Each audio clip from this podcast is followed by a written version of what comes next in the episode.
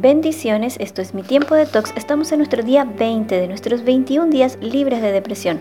La palabra de Dios en el Salmo 141.13 nos dice, el Señor siempre cumple sus promesas. Cuentan que un hombre estaba en el patio de su casa practicando tiro al blanco. Templaba el arco y lanzaba su flecha a una cerca. Luego iba a donde había caído la flecha y dibujaba un blanco a su alrededor. Después de varias flechas se acerca a su esposa y le dice, no puedes practicar tiro al blanco de esa manera. Primero dibuja el blanco, entonces tira la flecha. Lo sé, dijo el hombre, pero si lo haces a mi manera, nunca fallarás. Muchas personas conducen sus vidas a la manera de este hombre. No tienen una meta establecida, por lo tanto nunca falla en el blanco, pero tampoco dan en uno certero. La vida suele perder su sabor cuando no tenemos una meta o un propósito definido. Sin metas, dejamos de luchar. Por eso es aconsejable escribir metas a corto y a largo plazo. En ocasiones nos trazamos metas basadas en las exigencias de la sociedad.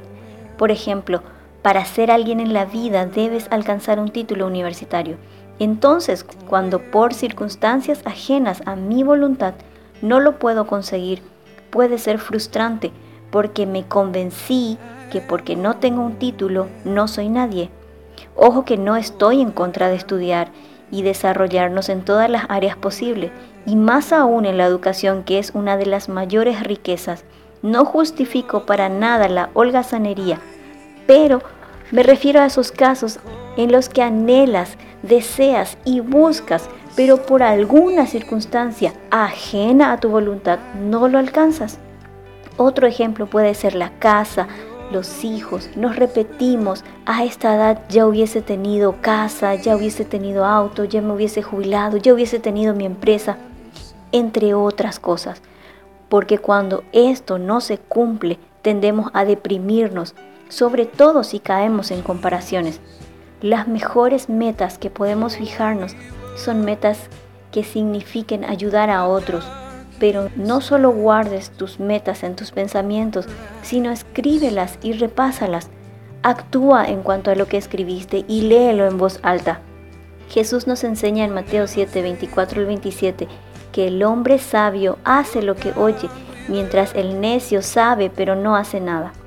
Cambia tus hábitos, haz una lista de malos hábitos y determina un hábito positivo para reemplazarlo. Haz que tus pensamientos de fe reemplacen toda duda. Y por último, Eclesiastes 12:6 nos dice, acuérdate de tu Creador.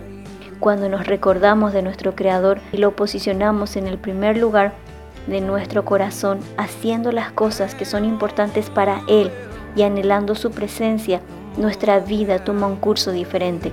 Todo tiene sentido con Él y en Él. El verdadero éxito es ser todo lo que Dios quiere que seamos y hacer lo que Dios nos llamó a hacer. Escribe tu gratitud del día y recuerda la palabra de Dios en Daniel 9:4. Oh Señor, siempre cumples tu pacto y tus promesas de amor inagotable con los que te temen.